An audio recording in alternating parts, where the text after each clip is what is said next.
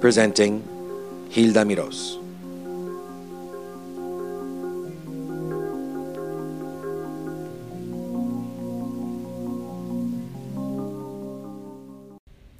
Dr. Virginia Sanchez Korrol is Professor Emerita at Brooklyn College, City University of New York. She is the author of several works, including From Colonia to Community, The History of Puerto Ricans in New York City, and Feminist and Abolitionist, The Story of Emilia Casanova. Dr. Sanchez Korrol advises on Puerto Rican and Latino Latina history for museums and the media and writes a blog for the Huffington Post. The Season of Rebels and Roses. This engaging novel for teens follows historical figures that were instrumental in the fight for self determination in Puerto Rico, addressing issues that remain relevant today racism, women's rights, and Puerto Rico's status as a colony. The season of Rebels and Roses also sheds light on women's involvement in their nation's liberation and their own. Virginia Yeah. Sanchez Korrol. Yes. I am so, so, so pleased to be able to speak, not interview, chat with you because I can't put your book down. that's really that's really very very heartwarming to hear. I can't believe it. I started and then I I said I can't. I have to do something else. Then I went Uh-huh. back. Then I'm looking forward to it and I'm reliving your you describe what's going on in history so well. You paint a picture, a clear picture. And that's so difficult to achieve. And for our audience, we're speaking about the season of Rebels and Roses by Virginia Sanchez Korrol. And as you heard in my presentation, she is a professor emerita at Brooklyn College, City University of New York. And she has many books. But I am so impressed with her work because of the research. All this happens in Puerto Rico, Cuba, and the United States. And I guess she meant it for teens uh, to follow historical figures that were instrumental in the fight for self determination in Puerto Rico. But I think, Virginia, professor, doctor, that you will reach everybody, everyone, everywhere. Well, that's also heartwarming to hear. Uh, you know, when you start writing a book like this, you're. Uh, I was thinking mostly of my students. I was gearing this to them because I knew that nowhere in their high school uh, uh, students in New York, I'm talking about Latino students, particularly Puerto Rican students in the diaspora, nowhere in their high school education or in their college education would they ever come across this story about their own heritage and something that actually took place here, mostly in New York, in the United States. And this all happened before 1900 when Puerto Rico was still a colony of Spain.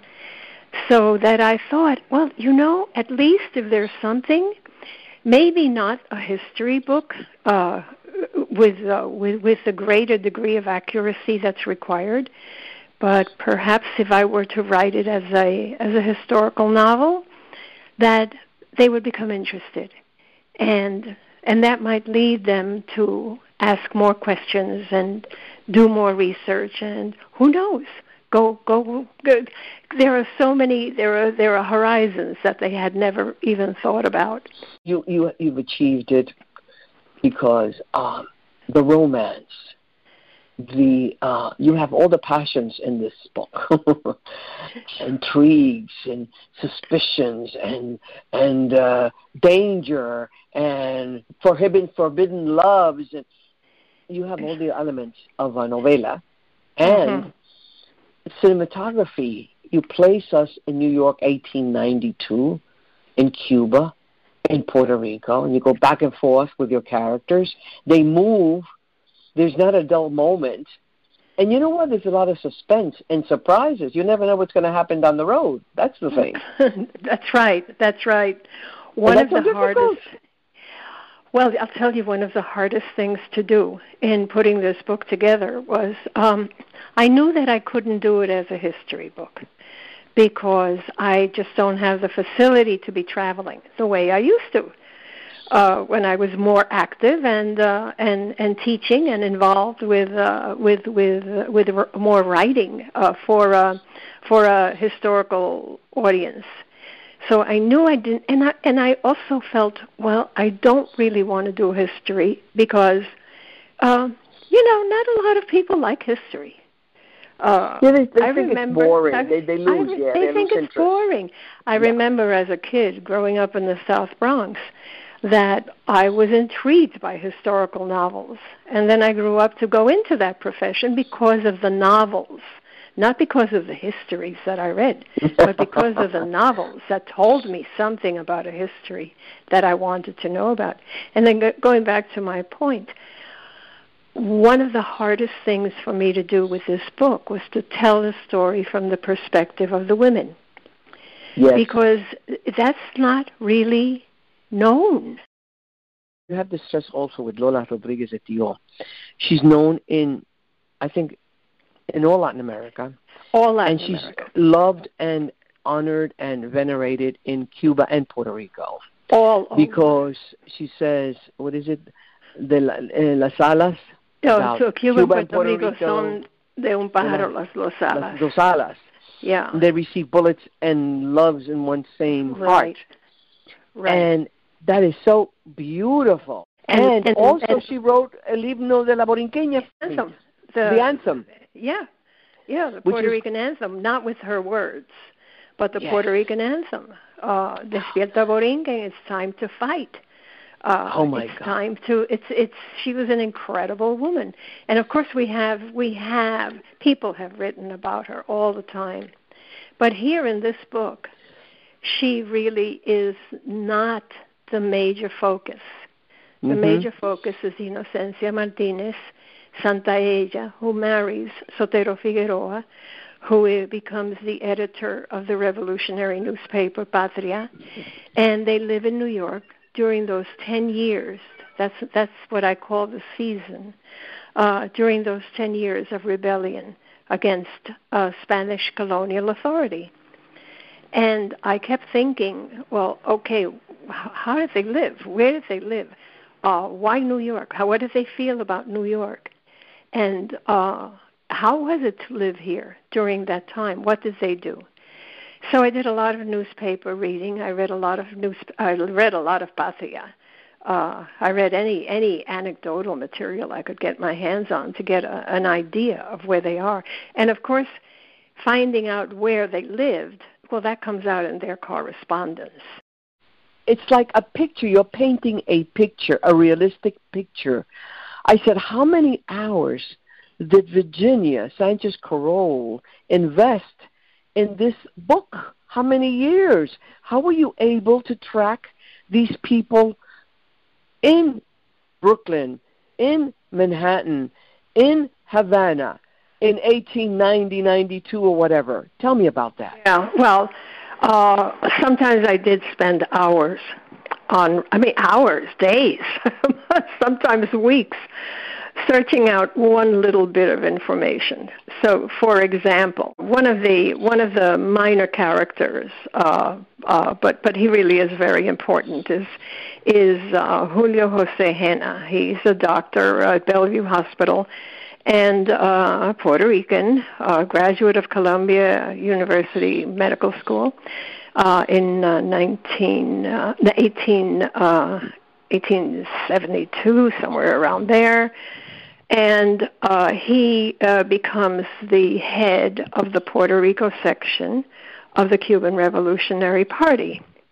Now, I I had to find out what doctors did at that point in time.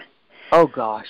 Found I found his card uh, I, I, I, you know, did a lot of research online on the graduates of Columbia University during that time.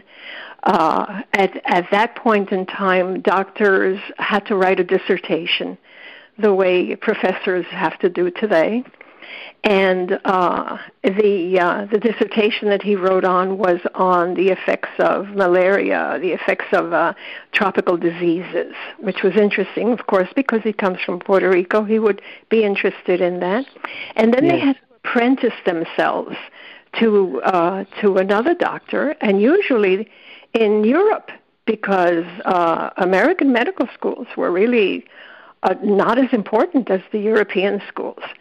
Well, searching and searching online, I finally found his address, and I oh. got, and that's where he kept his office. And I saw, looked at the card, and actually I have this in the book, and I realized that the amount of time that he spent in private practice was only two days a week and a few hours at that. Mm. Why was that? That doesn't that doesn't make any sense. Well, in those days, doctors became uh, mentors and teachers and instructors in the medical schools. So most of their time was going to be spent uh, seeing patients at the hospital, instructing uh, medical school students, making house calls, and one day, uh, after I get all this information, I go, well, what did the office look like? I knew his office was near Fifth Avenue. He was very wealthy on West mm. 40th Street near Fifth Avenue. And what would a doctor have in his home office at that point in time? Well, that meant going back and looking at a lot of pictures and doing some more reading about it in order to I guess it's like filmmaking, you know, when you're making mm-hmm. a you yes. have to you have to so many shots in order to get the one second or the one minute that you really are going to use. So that's what the, what I had to do with uh, with Dr. Henna. Uh, the type of clothing that women used. There's a there's a section in the book when Inocencia goes to visit Doña Emilia Casanova de Villaverde, who's the, char- the character in my first novel, a Cuban woman who is also involved with this movement for independence. And uh, and Doña Emilia remarks that uh, Inocencia doesn't wear a corset. I read that. Well, yes. in order to get to that point where, where she doesn't wear a corset, I had to do a great deal of research on women's outfits during that time, where they shopped, uh, what what kind, what did the outfits look like. Uh, all women wore corsets. A woman who didn't wear a corset was a you know considered a loose woman you know she uh and and uh and there were many women who who believed in the value of the corsets because they actually strengthened they felt they strength it strengthened the body and it shaped the body. Well you know Cynthia's not wearing a corset because she's pregnant that's right. At this point in time. But then, then the men, you describe what they wear and yeah. their hats and yeah. their. Every, you, you, it's amazing. You really put it together with details. And that's so important because you know it makes people see it in their mind. They're creating with you. They become yeah. co-creators. I've been accused of too many details, but but in this so. book, I felt it was really important. It was necessary. It was necessary. Yeah. Yeah. And the other, the, the uh, I had, I was thinking also about the the hardest thing in the book was to tell the story from the point of view of the women. I knew they created clubs. Uh, that was that was very very important for the movement because those clubs did fundraising and they uh they they they with the funds that they raised they bought ammunitions or they helped to outfit a uh you know a contraband uh to to take into Cuba because the fighting was actually going on in Cuba. Mhm and uh it hadn't yet started in Puerto Rico. And the idea of the story is when is it going to start in Puerto Rico? How do we prepare for that? So um so to tell the story from just their clubs isn't enough. Uh, yeah, they had these clubs, but they weren't allowed to attend That's the right. meeting that the men had. They weren't allowed to sign uh, the, the, their their their almost you could call it a Declaration of Independence when they when they create the Puerto Rico section. Women are not there. There are 59 men there. Women are not allowed at these meetings. Uh, they uh, so so how do you tell the story from their point of view? And when I got up to the end, which is the critical part of what actually happens with the movement, uh, I was I, being a historian. I was prepared to go ahead and put in all the history of what happened, and I said, "Wait a minute, hold it a minute." I can't I can't talk about men's what the men were saying and feeling. This is not their story. That's so I right. had to go back and think. Well, how did the women feel? What were they doing? How were they were they dis, were they disappointed? Well, well, for someone like Doña Lola Rodriguez de Tio, she had been fighting this war for 30 years. This was her Mhm. life. And she had to be crushed. She had to be devastated. So that And not only that, Virginia, when you describe that they're in exile, the f- they live Yes. in fear. Uh, they are watched. They're Right. persecuted. They have to readjust from one nation to the other. How do these people travel? What do they take with them? I mean, it's so complex. Right, right.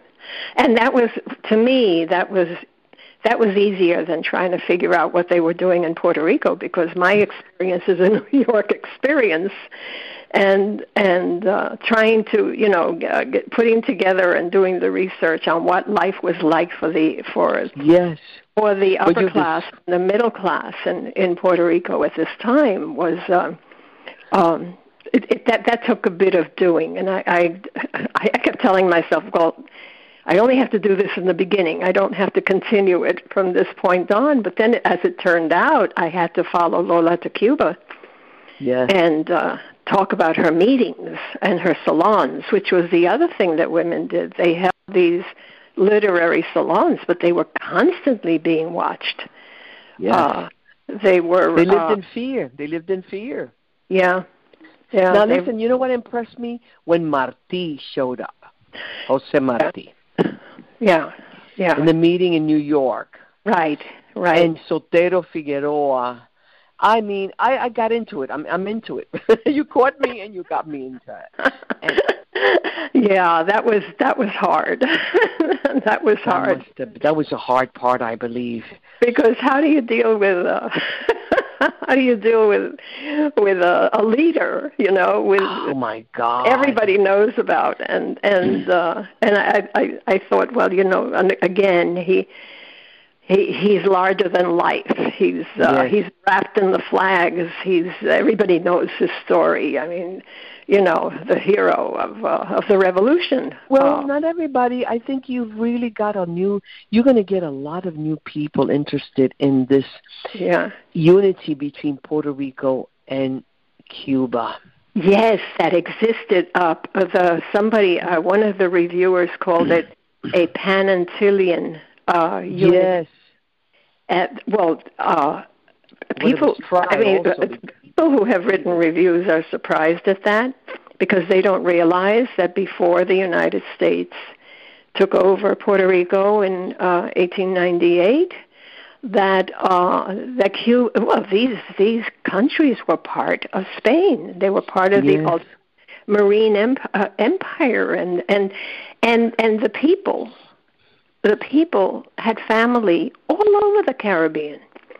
Yes. Lola Rodriguez de Tio has a grandmother who's Dominican, has another one who's Cuban. Uh, Yes. She's and even up to Venezuela, also in Venezuela. Venezuela. Also. Yes. It- yeah, you you there are these family connections throughout that people don't realize were so important. But what I like about Marti, and I you know I kind of snuck it in, but uh, is that he is having this lovely affair with uh, oh with- yes, you speak about with- his romance. Oh, oh. Carmen Miyares, who is a married woman, and he's a married man. no one uh, ever says anything about that. Virginia. You're Huh. a daredevil. No one mentions that in any of the books.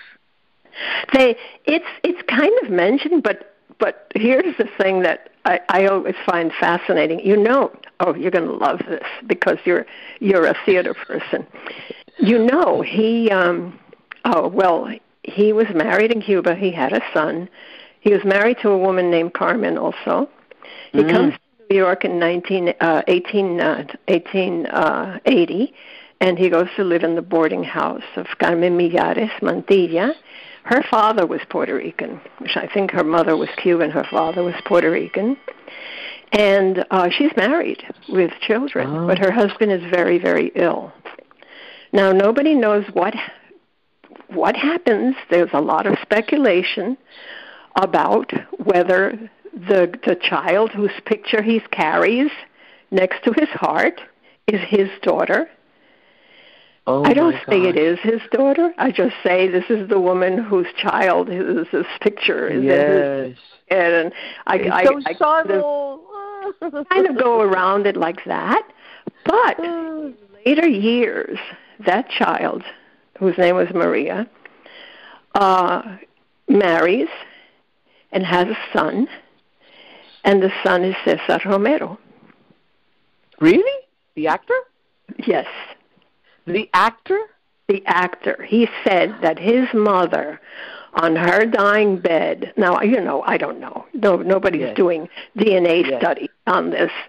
Uh, but that his mother, on her dying bed, confessed to him that he was the son of Jose Marti. I don't Oh know. my gosh. That isn't ex- that's another story. Oh my goodness. You see there's A so lot of looking at- branches. At the physical appearance of the of the daughter and and Marti and uh uh you know unfortunately we don't it, it it's going to make a great story someday No, no, you have so many. That's why I'm saying, listen, cinematography. This is you have to. These women are exciting, passionate, different. They are daring. They are they they they go after what they want. yeah These, these are the heroes of today. This is what girls want to look up to. Uh, Virginia. that that's why that's that's another another reason why I stuck to the women because uh the uh, the uh, chapters about the princess and the rebel uh the rebel is uh uh, uh Evangelina Cosio y Cisneros a young Mhm. 18 year old who who is rescued in a daring daring uh, uh well event by uh by uh the a newspaper guy uh so that they could sell newspapers. Mhm. and he actually goes down to Cuba. There are there are books and sto- this is for real. There are books written about it. Every you know people knew about it. It was on the front pages of of the journal. It was uh it, it was an an incredible story. And he brings her to New York Mm. and and and and the scene in New York uh comes straight out of the New York Times That is and the princess the the Hawaiian princess we Yes. you know this is this is stuff that you kind of know if you're in the in in if you're a historian you kind of I mean if you're I'm interested in all of all of these connections uh how you can bring them all in one place I, I, you can't really do it in a history book. It's a challenge. yeah. challenge to you. And you still question yourself. You you you i guess you still question did i do this right? Did i do that right? You know what? Time will tell. And you have a hit on your hands darling. Oh, that's that. i'm telling you. Well, if listen virginia if you can reach one person if you can reach one student yeah. you've achieved your Yeah. goal Well, I hope I hope people find it. I hope students find it. Uh, uh, where is it available by the way tell me how can they reach it Uh, it, the the uh, publisher is Arte Publico Press.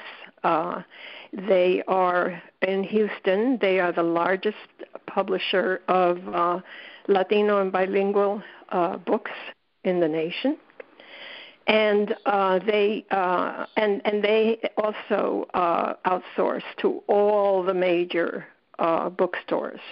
So Amazon has it, uh, both in Kindle and in paperback and uh, Barnes and Nobles has it, and they have it in, on the Nook also. So there's a lot of ways to to get to the book. Well, listen, Virginia Sanchez Korrol, God bless you, and the book is The Season of Rebels and Roses. You must look for it. Amazon is the best choice now because it's so handy, but um, it's going to be in, I guess, in in all the um, uh, bookstores, and it could be gotten also by the Arte Publico Press in Right. Houston. Is that correct? Yes.